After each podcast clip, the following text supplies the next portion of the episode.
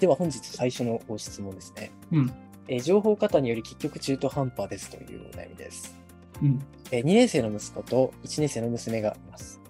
で私自身が中学受験に失敗しており、過去その後頑張ったので今は後悔はないのですが、子供たちには成功してほしいという思いが強く、逆効果なのに勉強勉強と力が入りすぎてしまいます。えー年子ということもあり、つい最近までは日々を過ごすだけで精一杯な感じでした。うん。えーまた、情報過多により結局中途半端なことしかできていないので、受験が本格指導する前にアドバイスいただけたらいいなと思い申し込みました。えー主人は中学受験合格組で受験には賛成派ですが、低学年のうちは体を動かして遊ばせておけばいいという考えです。私も頭ではそう思っているのですが、周りの状況を見ると焦ってしまいますということですね。うん。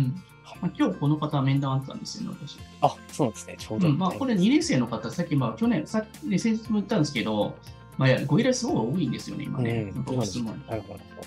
まあだからどういうふうに塾選んだらいいのかとか、どういう勉強したらいいのかってところの人多かったりするんですけど、なんかやっぱり、その、そその子の、なんか得意不得意が何なのかっていうのをまず判断した状態で勉強を進めていった方がいいかなっていうところなんで、だからとりあえ、ず、なんかあのこういう勉強とか、中学受験の内容とかの準拠的なものをやった状態、そのなんか把握して、好き嫌いみたいな、はなんか分かってくるような、なるじゃないですか、その得意の部分とかはいから。はい、そうですね。でそこのところで、なんかいやいややりそうなところとか避けつつ、なんかちょっとなんか得意そうなところ伸ばせれるような勉強を進めていった方がいいのかなと思いますけど、ね。サンドイッチ型で、あの、いい、好きなところと嫌いな、好きなところで嫌いなところをサンドイッチするみたいな感じの話ですね。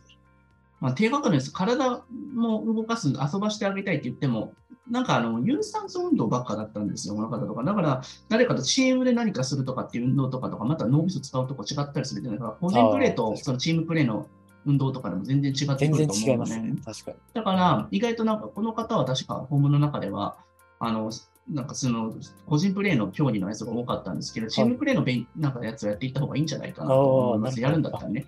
そういうところでも違いが出てくるんですね。全然違いますよね。結局自分を殺して相手のなんかあの、意図を読んだりとかすることとかって、はい読解とかにもつながってくるし、なるほど確かうん。人間関係って一番ストレスでもありますし、人間的成長が一番得れるところだと思うのでに。、社会的なスキルが見つけます、そうそう、だからなんかあの、小学校の YouTuber の子で、学校行かない子いるじゃないですか。はいはい、いますね。社会性とかが結構つかなかったりとうかん、するからちょっと大変なんじゃないのって言うんですけど、まあまあ、あの大人との社会性がついたからって、子供同士の社会性も必要ですからね、同学年にと。同年代との、そうですね。確かにコミュニケーションスキルというか。そういったところもやっぱ作っていくのに必要ですし、うんうん、やっぱりそういったところでの経験が結構類似的なもので、その学年の文章問題とか出たりしますからね。はいはい。まあそうですね。物語文の理解のために、やっぱり全体的な情緒の理解が必要ですからね。そうなんですよね。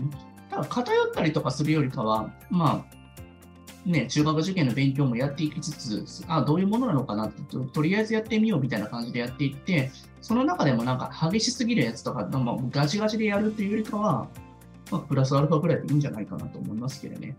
ただ、何でもかんでもいろんなものをやらさ,、やらさすぎるっていうのは結構良くなかったりするんで、うん。公文学研、中学受験ってなると結構分散するんで、そうですね。うん。まあ、石橋さん的にどうですか、逆に。はい。アドバイスままだ2年生ですよね。そうです、そうです。まあでも確かにとりあえず一旦試してみるっていうのはありかなと思うんですけど。うん、あまあと中学受験ってゴールするまでに4、5、6で何するのかっていうのも咀嚼するっていうのが大事ですよね。はい先輩たちが。うん、なるほど。